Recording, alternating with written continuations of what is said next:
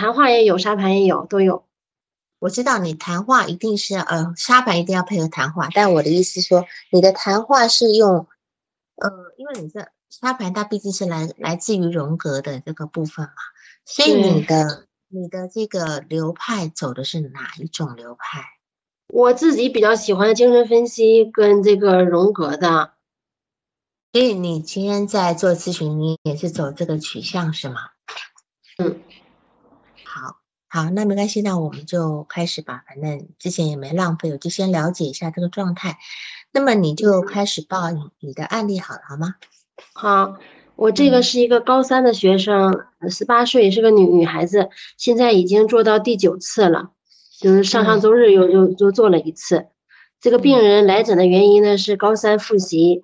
成绩下降，补课后也不明显，然后入睡困难，但是入睡后睡眠质量好。然后呢，他是想独立，经常跟父母吵架，抱怨父母。有有一天晚上吵得特别厉害，跟他妈妈吵架，吵了一夜。然后呢，就到第二天呢，他父母很担心，就带他到精神精神病医院去看。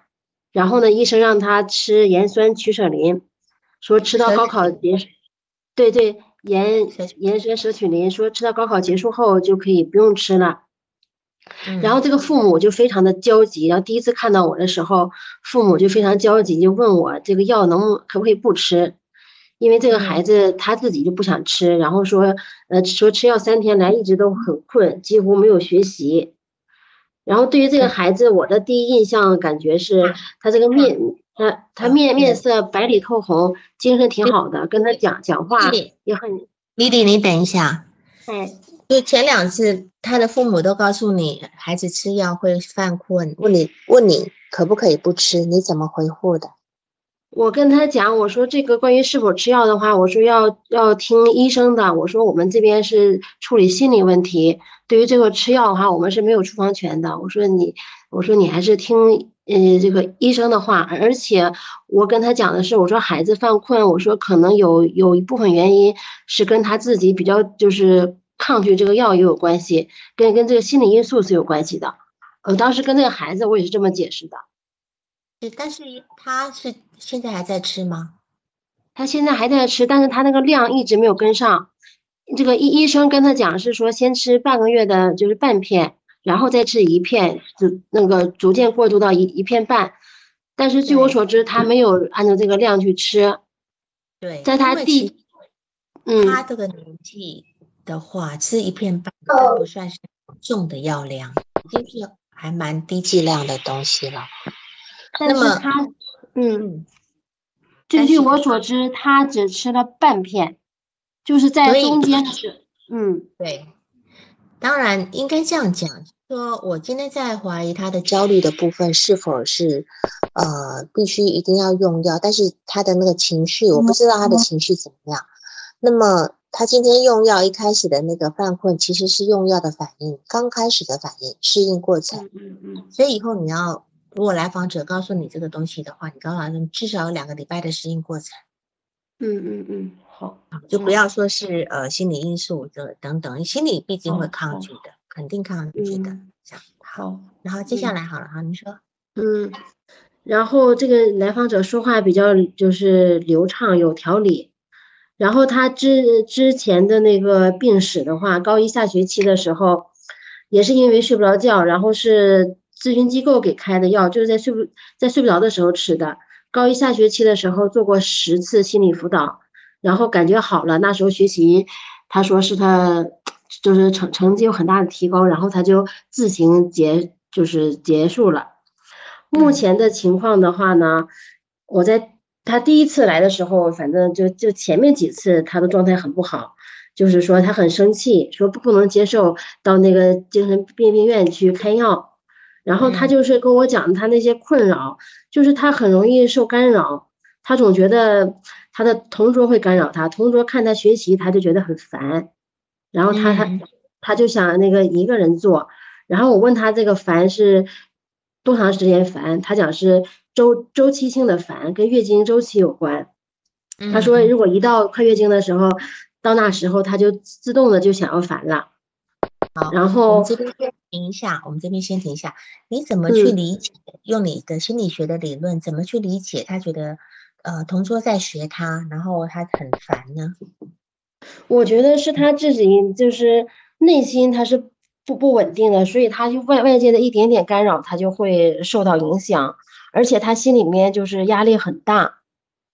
好，那没关系，在这个地方，毕竟同桌是个女孩子吗？嗯，对对。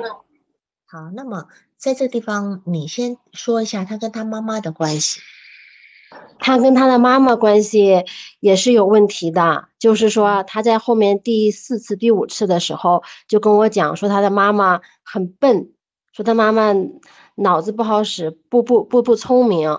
然后呢，但是他每次他说他妈妈之后，他又会非常的内疚。觉得他妈妈对他挺好的，他他他不能跟他妈妈那么他那么去说那个去说他妈妈，而且他跟我讲，就是说他后来的时候跟我讲，说他平时就喜欢跟他妈妈黏在一起，我就觉得这种就是跟他妈妈的就是属于那种有点共共生的关系，就是没有分离。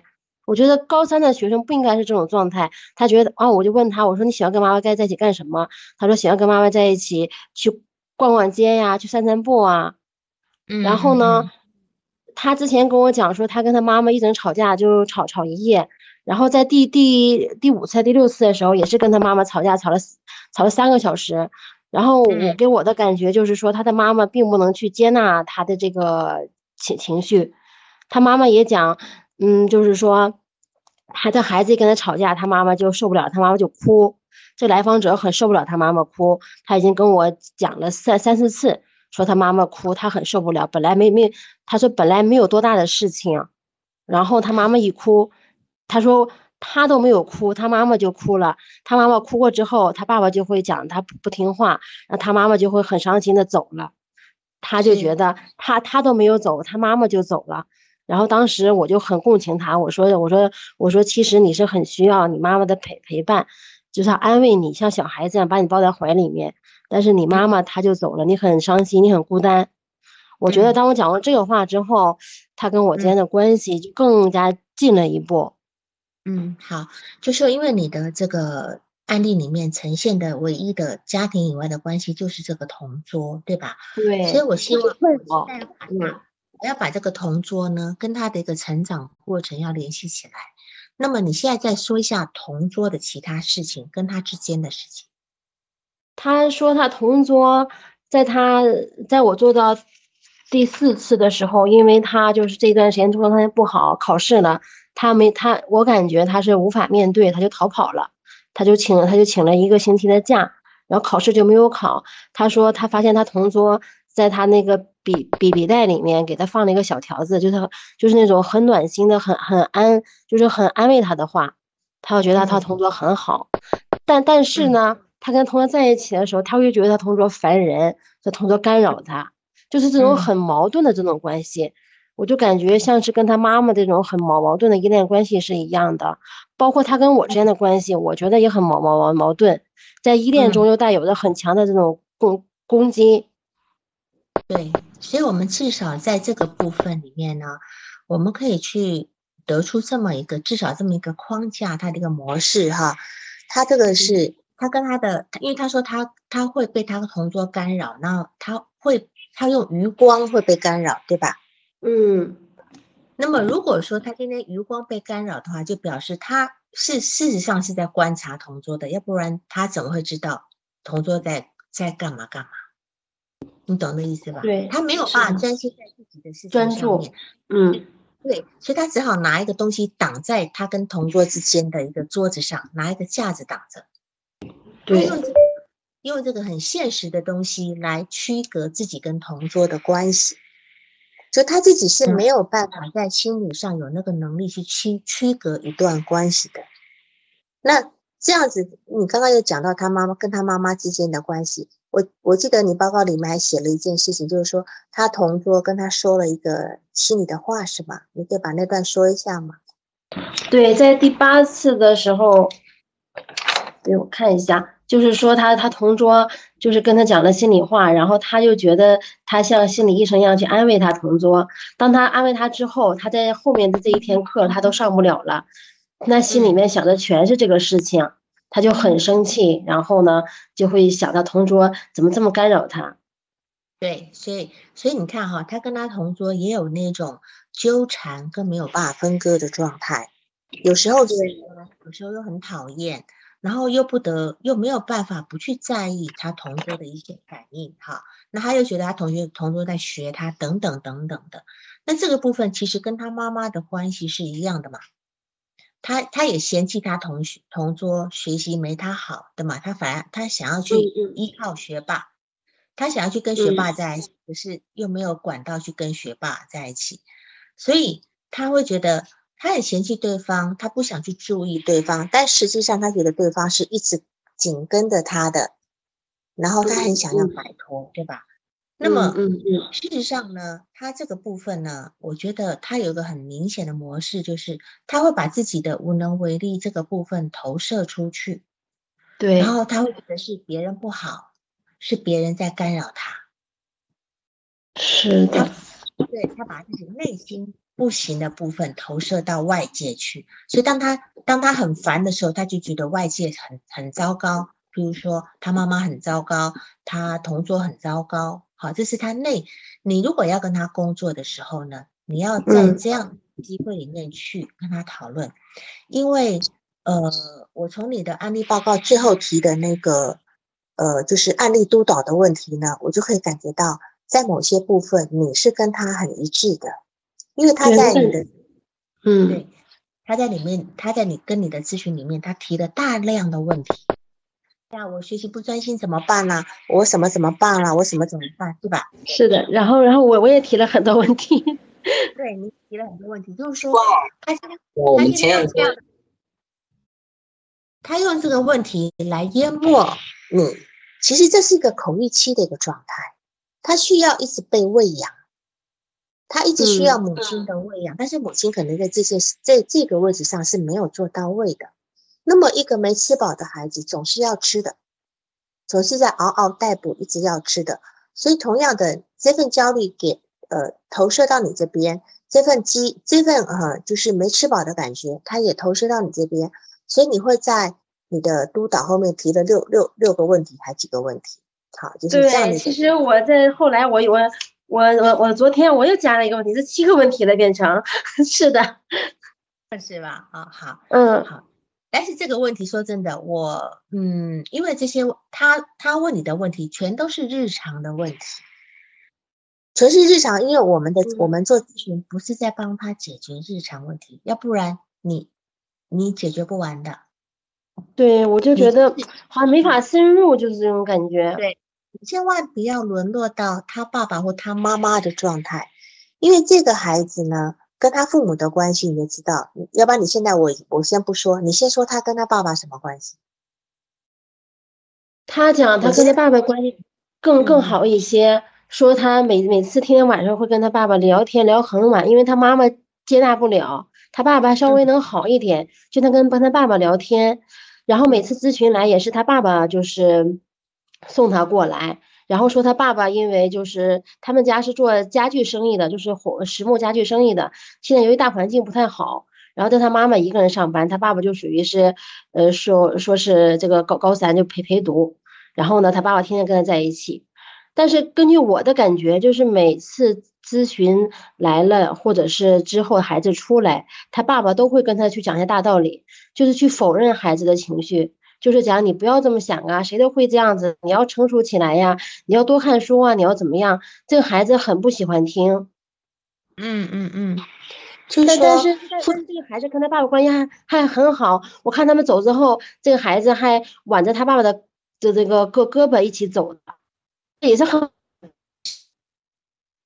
你那你再加加三个人的这个关系，他妈妈跟他爸爸跟他之间，他爸爸跟他妈妈之间的关系，我总觉得我是听他妈妈讲的，说他们是很不容易在一起，具体的怎么回事我没有问，然后说他们是从小青梅竹马的，然后他妈妈讲他爸爸对他妈妈非常好，非常包容，非常爱这个家，然后呢，但是这个孩子跟我讲呢，是说。嗯，他爸爸就是很聪明，那会讲他妈妈很笨，讲他妈妈就是也不也也不聪明。他爸爸经常讲他妈妈的时候呢，他妈妈就是很大度的，也不去计较。但这个孩子心里面就很生气，想着妈妈为什么并不去就是去讲爸爸。我觉得这个关系也也不是像他妈妈讲的那么好。他是站在哪一方呢？对爸爸妈妈，嗯，我感觉是站在妈妈那一方，因为他妈妈弱，可能在和爸爸之间关系比较弱势一点。听到这个话的意思是站在妈妈妈妈这一方。他也是嫌弃他妈妈笨，不是吗？对对对，是的，是的，是吧？啊，就说你，然后爸爸是陪他每天陪他读读，呃，说话说的很晚的。然后感觉得出来，他妈妈对于他来讲是没有办法承接的，就是他一发脾气，他妈妈害怕，他妈妈怕，对他妈妈会怕，他妈妈会逃开，对吧？哈，对，所以所以就可以看出他们家的一一一个图像出来的。说这个家庭来讲，就是。本来应该在在孩子身边的是妈妈，可能应该是占主要位置，爸爸是一个更理想化、更权威的位置。他们家颠倒了。另外，他们家的属于次序上也颠倒了，就是他们家他比他妈妈对于他爸爸还重要，而且重要的很多。他爸爸可以高三不工作来全程的陪读，是吧？对对，啊。所以这个部分来讲，这个孩子是一个被被。站在一个父母肩膀上的孩子，那么他本身如果没有这么大的一个，就这样讲吧，就是说，我记得中国是有有中国有那种有那种传说，就是说，你今天如果没有那个命，你去坐到那个皇帝的位置，你是会头晕的，或者你会早夭的，对吧？哈，嗯嗯嗯嗯，其实他也就是这个意思，就是他今天他根本没有那样的一个位置，他偏偏已经站到那个位置上面了。他是没有办法去呃适应这样的一个状态，就是小人骑玩大车，他的问题现在就是一个小人玩大，那这这这个状态呢，是他的父母造成的，妈妈承受不了他的情绪，爸爸仅仅意味着他替他承接所有的东西，那么所以这个孩子他自己的东西在哪里就没有了，嗯，他他。他他今天他爸爸可能一直一直一直喂他或者一直踢他，呃，他丢出来他一直收，他没有得到一些。就像我们今天要学习一个东西，我们今天都抛出去，抛出去，别人可能要抛回来给我们，抛回来给我们，让我们自己再去解决。但他全来是抛出去就没有了，抛出去就被解决掉了，抛出去就被解决。所以这个部分对于他来讲，他永他永远不知道我今天丢出来东西是大是小。等等，他没有办法去去衡量。那么这个部分我们等一下再讲。你先讲一下，就是他在学校他想要找学霸的那个事情。对，就是说，嗯，他想跟学霸一起做，想跟学霸亲近。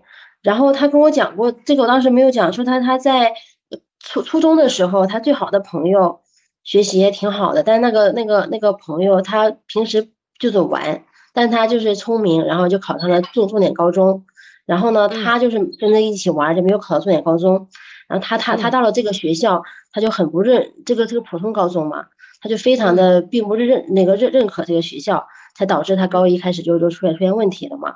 然后现在呢，就想跟学霸做，想跟学霸亲近，但是班级里面很多学霸都学艺术去了，然后呢，他学霸也那个并不很熟，他也不好意思去接近别人，他说。他接近学霸的目的就是想跟学霸好好学，但是又觉得太势利了，然后又心里面又纠结了。就关于跟学霸的事情，他讲了好好多次了，都就这九九次咨询，感觉能有四五次都都会提到这个事情。然后他也会跟我提到，他觉得在学校里面就是没有好朋友，就是感觉比较孤单那种感觉。对，因为从这一点，他对学霸的这种这么渴求的一个状态。其实我们是可以去理解到一个一个一个他的成长过程，就是说他可能他小时候，他小时候因为小时候那种学习很简单，只要父亲或者是家里有一个人辅导一下，稍微给一点给一点指导，他往往就能够好，就能够学习就会好。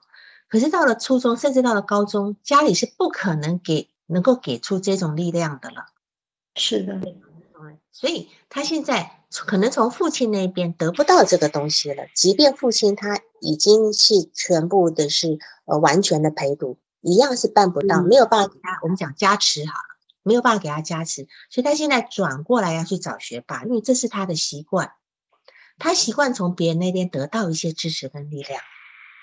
以前嗯可能就是由自己的家里由自己的家长来，现在呢他要找学霸。所以这这个东西呢，一样是他把自己的力量呢，是其实是借由别人那种从别人那边过来的，可是他自己并不清楚，他事实上他没有那么大的力量。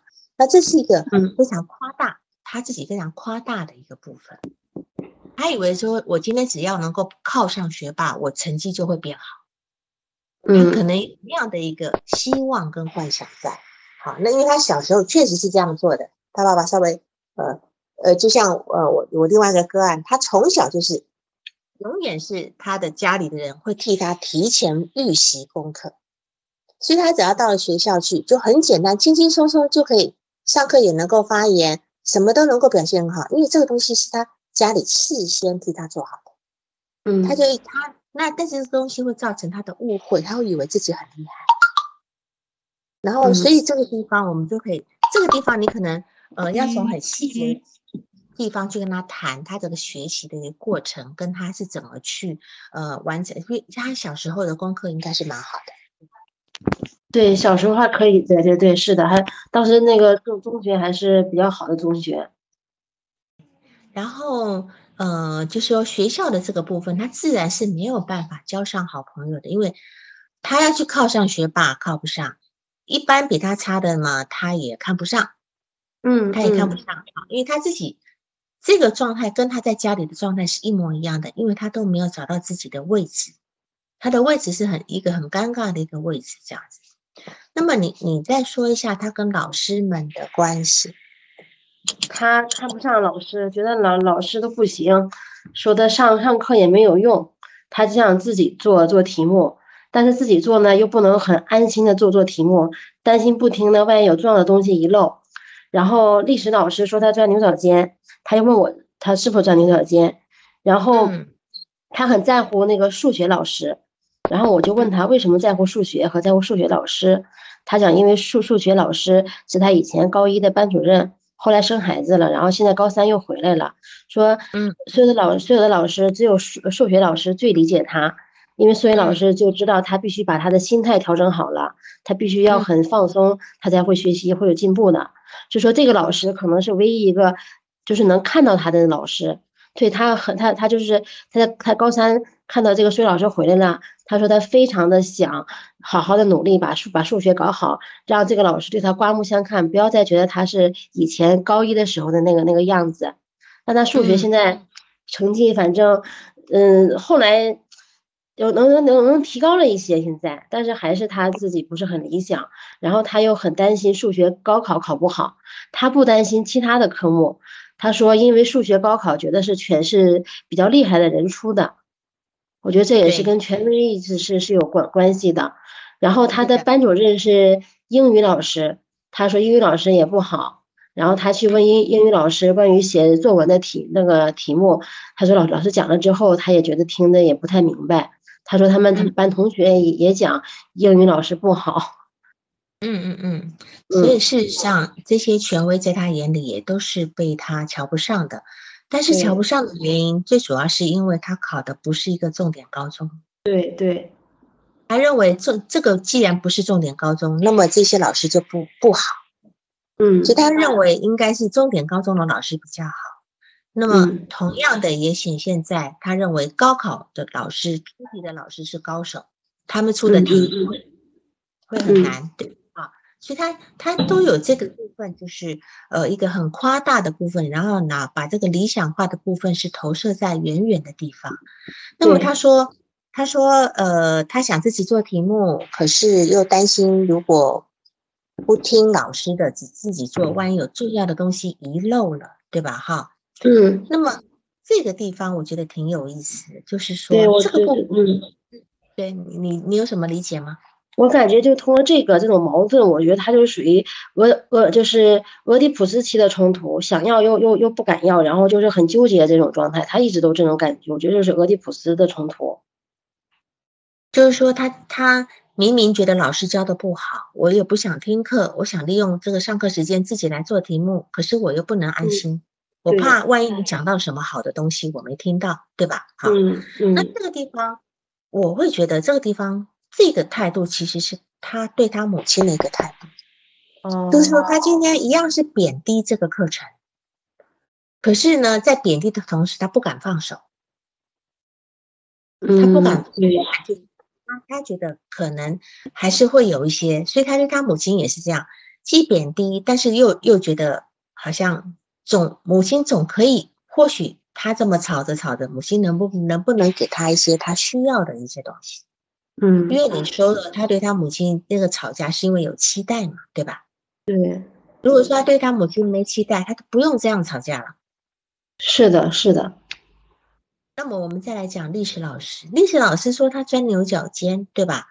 他来跑来问你，他是否是钻牛角尖的？你怎么回答呢？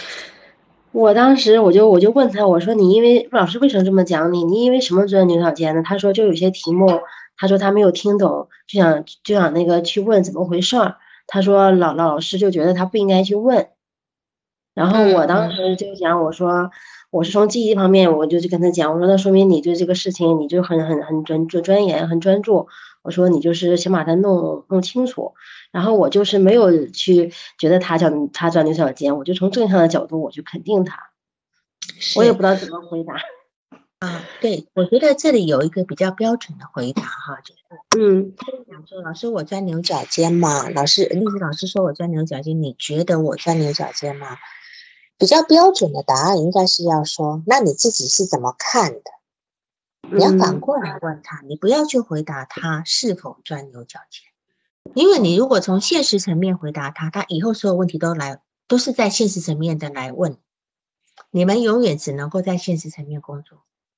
嗯，那你应该是要问他说：“那你自己怎么看的？”因为似乎这里这件事情上面有好几个层面。首先，他对牛角尖的评价似乎是不好的，嗯，对吧？他如果他今天有一个主心骨在，他会跟他会跟你讲说：“历史老师说我钻牛角尖，可是我觉得这里很重要呀，要搞清楚呀，对吧？”如果他今天有主心，但他现在似乎对于任何的评价，不管这个评价涵盖着什么意义。他都觉得忧心忡忡，嗯，然后说他对自己是没有一定的一个体体认的，只要稍微不是一个肯定的语言，他都会有一种担忧，然后他没有标准，他希望得到一个权威的的认同，所以他跑来问你，他问了两次，不是吗？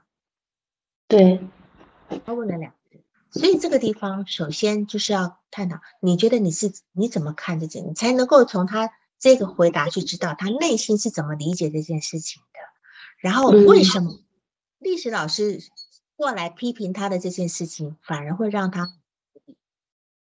对吧？就是一个肯定他的人，他不一定很不一定，就是啊，说他学习好的人什么的，他可能不一定在意的。有可能是这个历史老师说了这么一件事情，反而让他放不下。嗯嗯嗯，因为这个人这样的一个老师，可能是在他生活里面比较，因为他妈妈可能他爸爸都一直很肯定他的啊，然后就是比较正面的，要太过于要支持他。反倒这个老这个历史老师是就撂下一句话就不理他了，就说你少不用想那么多了，等等等等的，就不去承接他的东西。嗯，他所丢出来的情绪，历史老师不承接。那么事实上，这个孩子应该要在某一部分要，就是你在跟他工作的时候要去做，你不要每次去承接他的东西，要不然你就会变成他爸爸，或者有一天你变成他妈妈，你到时候接不了了。我相信他妈妈不是一开始就这样，如果他妈妈一开始就这样的话，这个孩子至少到现在，他现在虽然是有一些。是有一些问题，可是他至少在早年是可以的，而且他早年的生活好像是围绕在很多人的关怀之中。对对对对，嗯，是你说一下大致早年的部分。老师讲什么？刚才没听清。就他早年的一个养育状态啊，我讲一下是吧？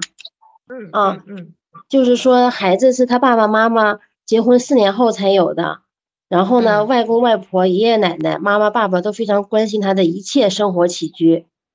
孩子出嗯生时，就是父母是跟爷爷奶奶一起住的，然后妈嗯妈讲孩子非常可爱幸福，一直到上小学，他们自己搬到新房子住了。嗯讲孩子的童年是在和谐的大家庭中度过的。嗯，爸爸非常好，爱妈妈和孩子，不让他们受半点委委屈。嗯是。嗯，对，但是事实上，妈妈嘴巴讲的跟孩子嘴巴讲的，就是有一点点出入，对吧？对，我觉得他妈妈就是我稍微问到一点什么敏敏感性问题，他就马上就防御，就不想讲了，有点很回避那种。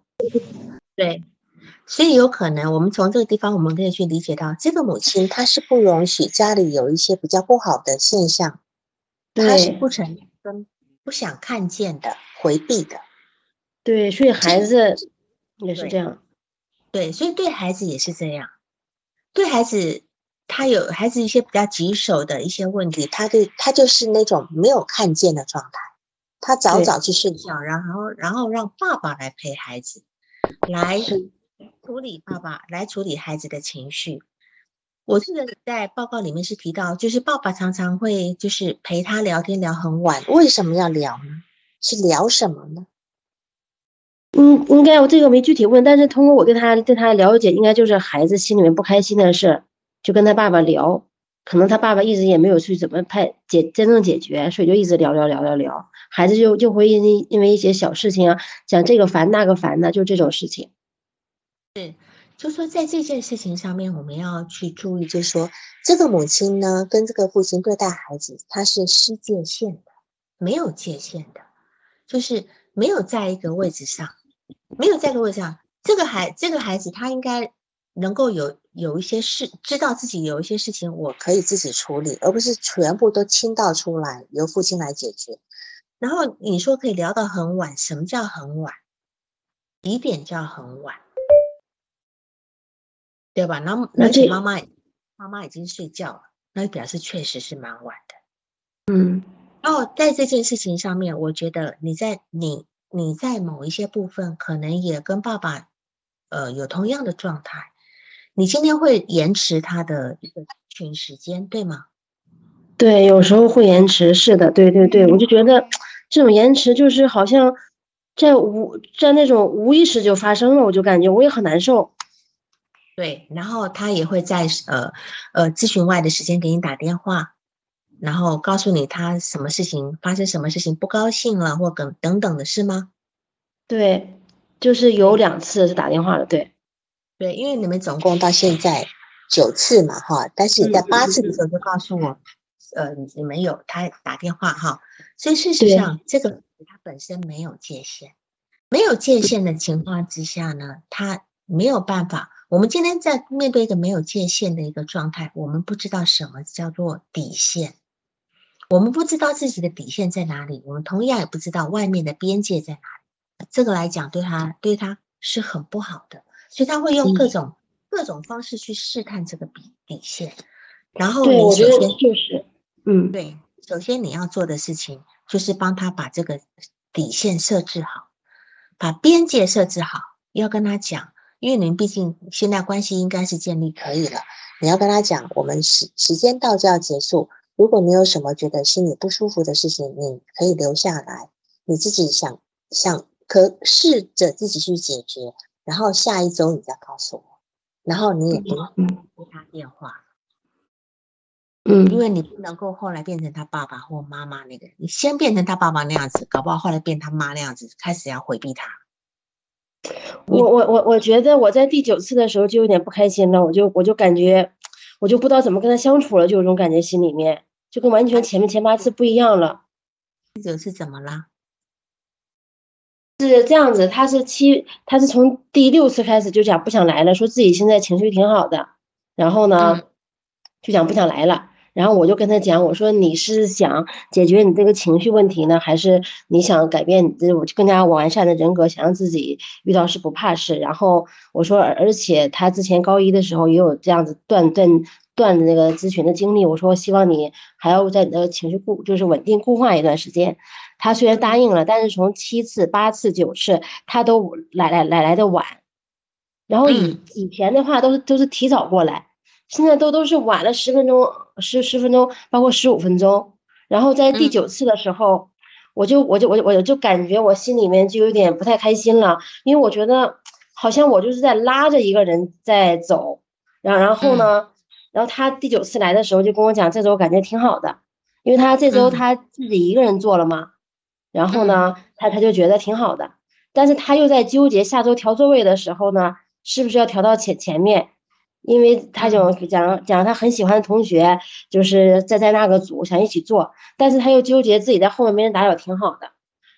然后呢，他后来会会讲我说说感感觉我这次并不是很开心，他非常的敏感，就对于什么事情他非常非常敏感。然后我也跟他就他既然他这么跟我讲了，然后我然后我也就觉察到我的情绪了。然后我就跟他讲，我说我我说确实我有点不开心。然后我就跟他讨论了一下，我说你为什么？这三次都都来的晚，你是心里面有什么有有什么一一想法吗？然后他自己也讲说，确实说前面的话带着很多很难受的问题，他的动力很强，觉得现现在的话呢，就是没有什么难难受的事情，他就觉得他自己动力也并不是很强了。然后给给给我的感觉，我好像就是说也被他就好像是被带入进去了，我也就是觉得我到现在。并不能为他解决就多大的让他这种情绪多大的就是改善，好像我就是不知道怎么办了，就是好像我的那种状态也没有那么好。然后他在第九次的时候，就就是上上周日，他又又在攻攻击我，他就是说，他说他现在情绪是好了，但是他的学习动力并不是很强，说没有高高一的时候巅峰时的学习状态。然后我心里面就是感觉。那他就是觉得我没有那个老师好，没有把他带到那种好的状态，然后他又问我怎么怎么办啊？你觉得他在攻击你吗？对，就是说在在在那个满满埋怨我怎么没有把他带的那么好，就是学习学习变得那种就是巅巅峰状态。然后我就总觉得现在我在跟他的相处过程中，好像总想为他做做点什么东西那种感觉。如果如果就是没有为他。这这个是我的反应情，我觉得如果我要是不为他做点什么东西，好像就觉得好像这个效果也不也不好。对呀，所以你从你这个反应型就可以知道，他今天是习惯让他父母替他做一些事情的。如果不做的话，可能做父母他们会觉得自己内疚。你今天是一个心理咨询师，你不是一个客服老师，诶，你不是一个课课业辅导老师啊。他的成绩好不好不是你的目标。对吧？你你要有勇敢的去面对他这个问题。你对于他的攻击，你是全全然接受。他今天只是说我现在没有动力了，你就觉得这个是在攻击你。所以在在这个地方呢，当然我我要再去讲他跟他父母的关系，就是说他跟他妈妈那样的吵架，好像是跟一个同辈在在争吵，因为他今天是。今天是站在爸爸的肩膀上，所以他可以跟他妈妈用平辈的方式在吵架，而且一吵就可以吵两三个小时，大家好像互相在闹气一样。哪有人吵架一定不是吵架吵两，而是他的情绪一直不高兴两三个小时，因为他妈不可能在口头上跟他吵两三小时吧，对吧？就是两个人在怄气啊等等的这种，可能到两三小三小时之后可能和解了，这个细节你要问他是否要和解了以后。然后他才能够把情绪放掉，然后是是否他不能够抱着一个大家吵架然后不开心的状态，然后他去睡觉。如果他今天是，嗯嗯，你说老老老老师讲老师讲，没有，他今天如果是前者，就是说他今天跟他妈吵了三小时的意思是，我跟今天跟我妈不高兴三小时，最后三小时之后，不管是谁跟谁和解，这个事情翻篇了啊，他就可以觉得啊，我们吵完了。那这个东西就是。他不行，对吧？他他一定要解决是吗？对他他他一定要要要要要解决。对，所以这个部分就是一个孩子般的一个吵架，这个是一个叫做没有没有办法呃容忍那种，他就是没有即刻，他他一定要即刻满足，他没有延迟满足的能力，就是说他今天带一点这个事情，他是没有办法去睡觉的，所以才有说什么吵架吵几小时的的这种状态发生。其实这个地方也是你要去工作的点，就是说他心里能够去包容、涵容一点点的负面情绪吗？我们今天一个人的成长的标志就在于，我能够带着负一点不满足的东西，也能还能够正常生活，然后等到时机合适的时候，我再去处理我这个不满足的感受。嗯，这是一个人格成熟的一个标志。就越成熟的人，他可以事情不，比如说我今天跟老公吵架，我转身一样不不没有影响到我的工作，然后等到时机合适，我回头再跟我老公处理我的我们之间的问题，这才叫成熟。但这个孩子这一点是完全不行的，而且这个母亲，这个母亲也在这件事情上面做得很糟糕。所以我觉得，对于这个孩子来讲，不能够只是跟他一个人工作，这个父母有太多不对位的地方。不在位置上的地方，你要再去理解，从他们家的整个一个家庭结构、互动关系、三角关系去理解这个他这个孩子的症状是怎么形成的。对，其实当时我也想过跟他父母工作，但是我想这个孩子都这么大了，而且他父母就是特别是他妈妈就是很抗拒，一点点他妈妈就马上就是缩缩回去了，我就在想。他这么大了，而且马上就要上大学了，那跟他妈妈、父母工作，我觉得好像也也挺难的感觉。他需要吗？孩子需要，一定需要。这个孩子心理年龄太小了。对对对，是就小孩子。对我给我的感觉就是来他他对他情绪他来来得快去得也快。是啊，那这是一个婴儿 儿童儿童的部分呀。好，对。那么他他现在就是因为。嗯，他没有办法，他的父母的一个状态是没有办法让他在心里面去理想化一个父母的，因为那么在这样子，所以导致他要处处去，主要去找一个理想化的部分，然后但是他又处处在幻灭的阶阶段，对，那么他内心他内心没有一个没有办法确立一个标准，好，那所以他会到也会到处找标准，他一再的去，就说在这个学校老师里面，我相信他可能也。你要去问他对老师的感觉，是一开始就贬低呢，还是他曾经抱着一个希望，希望老师能够教他，然后他又有希望啊，对，然后又发觉这老师不行，对吧？所以他是一个先相信再贬低，或先理想再贬低这么一个循环。但是这还有个，还有一个第二个就是继发获益，就是他不需要为自己的失败或决定去负责任，对他他自己负不了责任，人家就说是老师不好，对吧？好，但是你就不能够一再的去满足他的自恋需求。对，我就感觉我我我就进入这个圈里面，就是说他父母并不能去去为他承担责任，然后现在就搞的是我我我为他承担责任了。是啊，你今天一直去满足他内心的那些，你你给他的内内心的那些负面情绪，你去给他找答案。你去处理他这些负面情绪，但实际上他必须在这负面情绪里面去知道自己是一个什么样的人。你是要理陪着他进去理解，而不是急于的去把他这个好像把他这个负面情绪好像是个伤口，你急于的去把它覆盖起来，嗯，包裹一个糖衣，包裹一个解释，然后让他接受。因为他现在如果跟他爸跟他妈妈吵架，他没有办法去化解的话，他对任何跟谁任何事情的。负面情绪他都没有办法自行化解，那么你他所以他会他会跟你，我现在不高兴，我来找你。然后我现在最近好了，我我都好了，他就不要找你，他根本没有办法意识到自己的那个部分的问题。所以你把他浸泡在一个很温暖的氛围里面呢，其实对他来讲是没有可能就是没有成长上的帮助，而且最终会被他抛弃的。嗯。最终，最终，所以你你应该是要成为一个，你其实是可以成为一个他的一个理想化课题，是，但是是一个有力量的，不是像不是像他爸爸那样总在处理他的情绪。我相信他一定也是觉得他爸爸力量不够了。嗯，他爸爸跟他聊了那么晚，对吧？你你可以成为他的暂时成为他理想化个体，然后他对你的一个理想化的一个呃消失是慢慢慢慢的，对吧？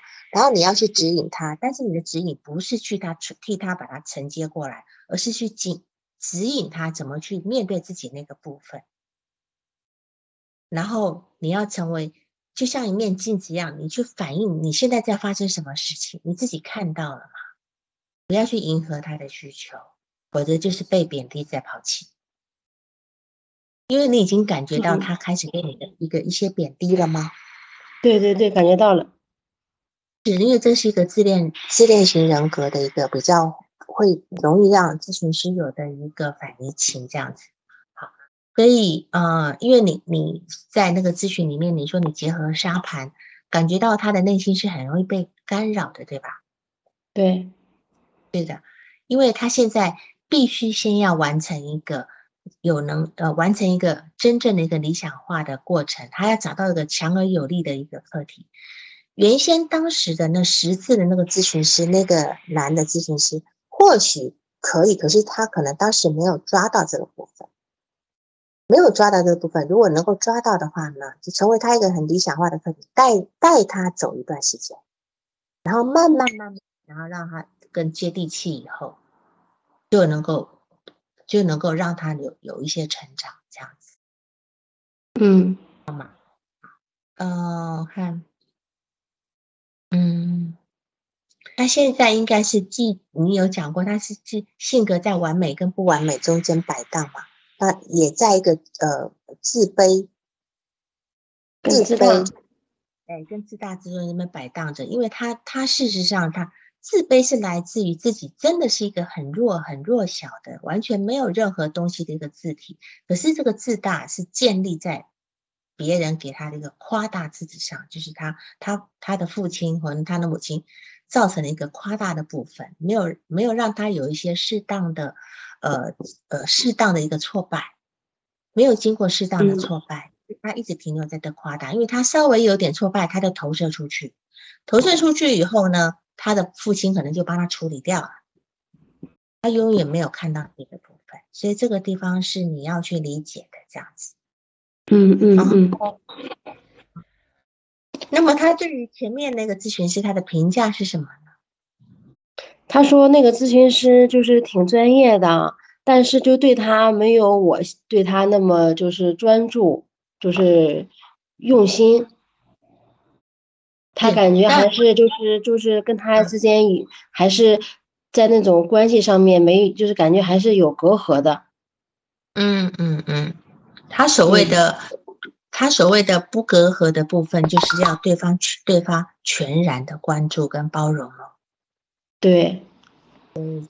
哈，所以这个地方，你有时候，你有时候你也可以做到有一点点的缺陷，你激发他的怒意，你们讨论这个怒意都没有关系，但是并不是，并不是在于。他今天告诉你说：“你看我，我现在学习没有动力，好像你又觉得就是你做的不好。”然后他的妈妈在讲，就是说，呃，就是爸爸妈妈都像用用人，几乎有求必应，是吗？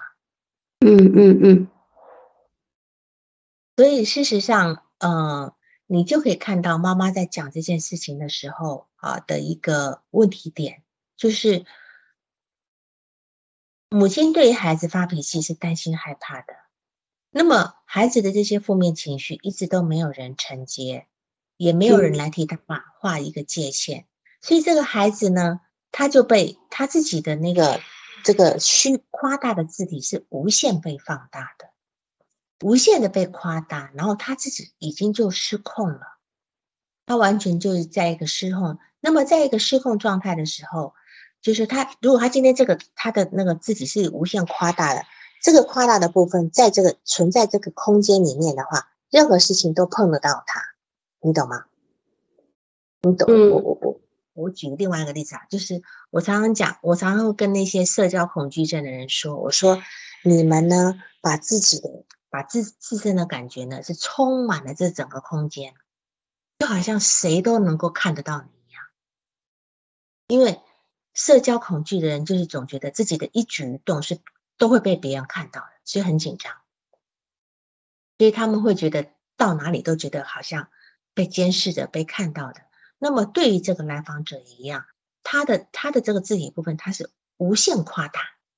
无限夸大存在这个空间里面，所以只要任何风吹草动，他可能都觉得跟他有关。当然，他也非常敏感，但是这个敏感有的是是过度的，就像他今天能够敏感的抓到你，你不高兴了，是过度的。呃，他有部有一个部分他确实能够抓到，但是有很大部分会是过度的。那么这个过度的部分，也是因为他夸大引起的，夸大自己的重要性。才会搞得所有的事情都跟他有关，那么所以他的情绪就在于处就处在一个处处被煽动的状态下，他没有办法有一个很安定的一个情绪状态。那现在他好了，他现在稍微好一点了，那那是因为相对于先前有一些问题被解决了，可是他不能够出现任何问题啊，再出现他还又要过来的，对吧？好，所以这是。目前这是一个呃好是一个假象，这样子。是的，嗯。那么对于高三，他爸爸就完全就已经不上班来陪读。那么他高三之后成绩才下降，你有考虑过他成绩下降跟爸爸全全职陪读有关系吗？呃，我也感觉他爸爸全职陪读不太好，对于孩子来讲是有压力的。是，就说他到他到高三才成绩下降嘛，对吧？哈，当然这也有现实性的原因，高三可能呃他自己自身的压力更大了。可是这个这个到底是，所以这个部分可能也是要讨跟他父亲要讨论的部分。其实我们想过讨论，然后又想着主要做他这个想法就没有往下想去了。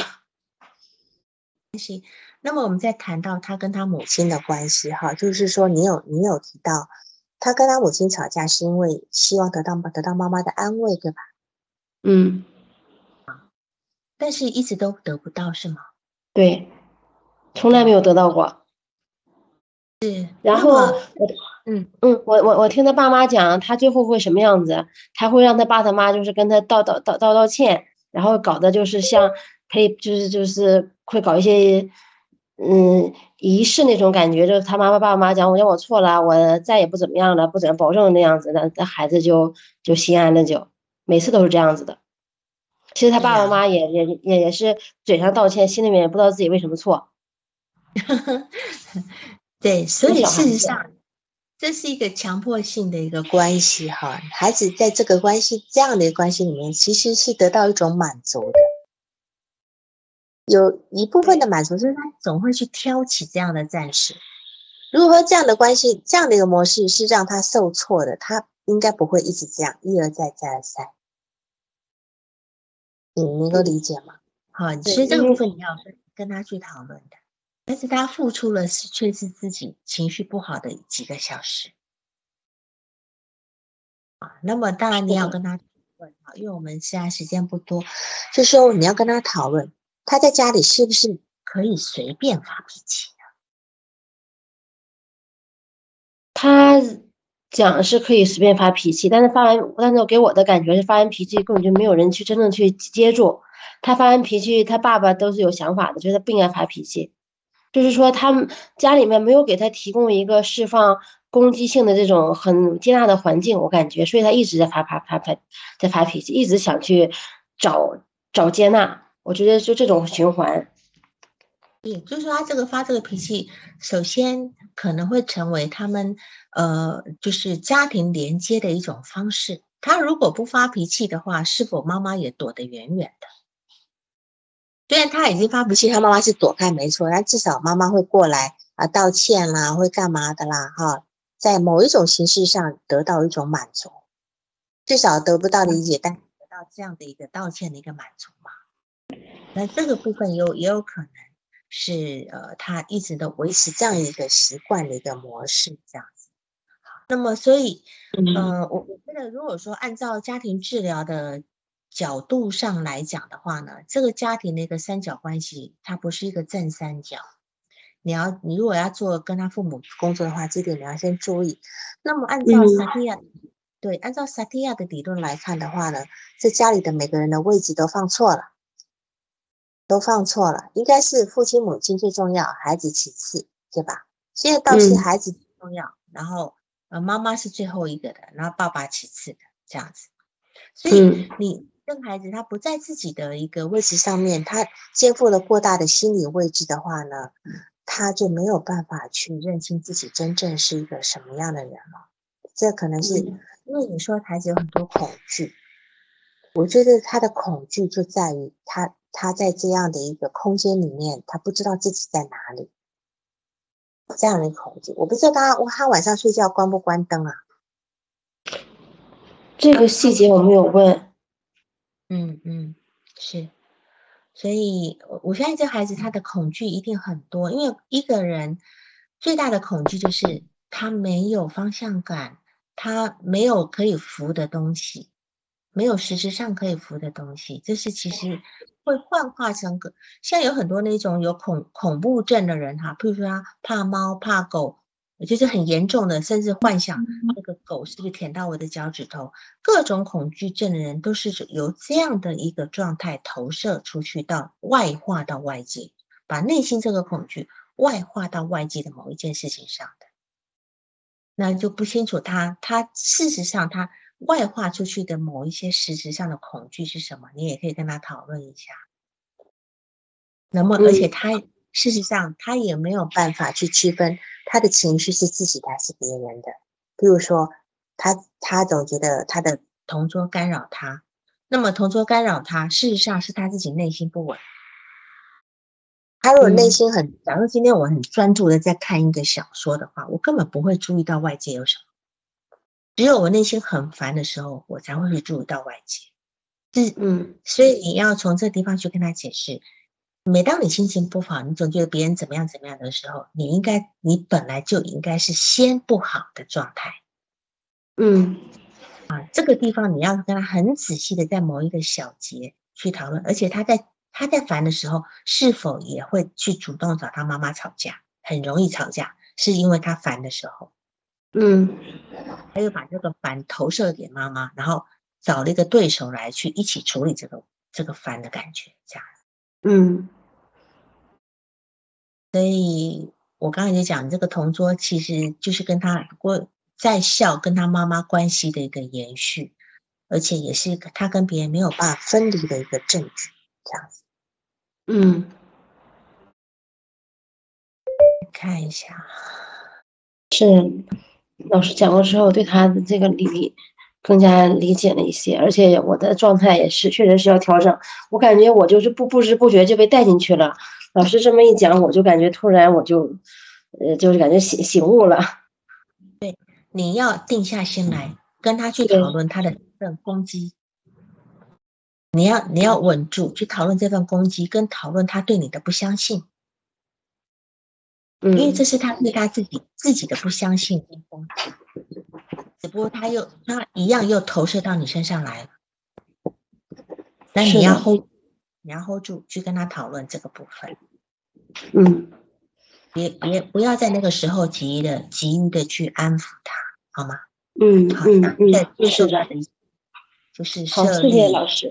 嗯，是的，边界要设立好。对，主要是我自己这个是我第一次第一个个案，然后自己内心就是也也。也也有这种很不很很不确定、很不自信的地方，所以正好我就感觉他这样子，我就感觉我就被我接下来了。嗯嗯。那么我们今天讲，你有什么要还要问我的吗？没有了，好，谢谢老师。老师辛苦了。谢谢，今天是跨年夜，我要我刚好在一零一旁边，我要去看看放烟花。是的，是老师辛苦了，辛苦了，跨年夜怎么帮我解决个案？好，行行，谢谢，谢谢，大家都很辛苦。好，拜拜，晚安，嗯，晚安，嗯。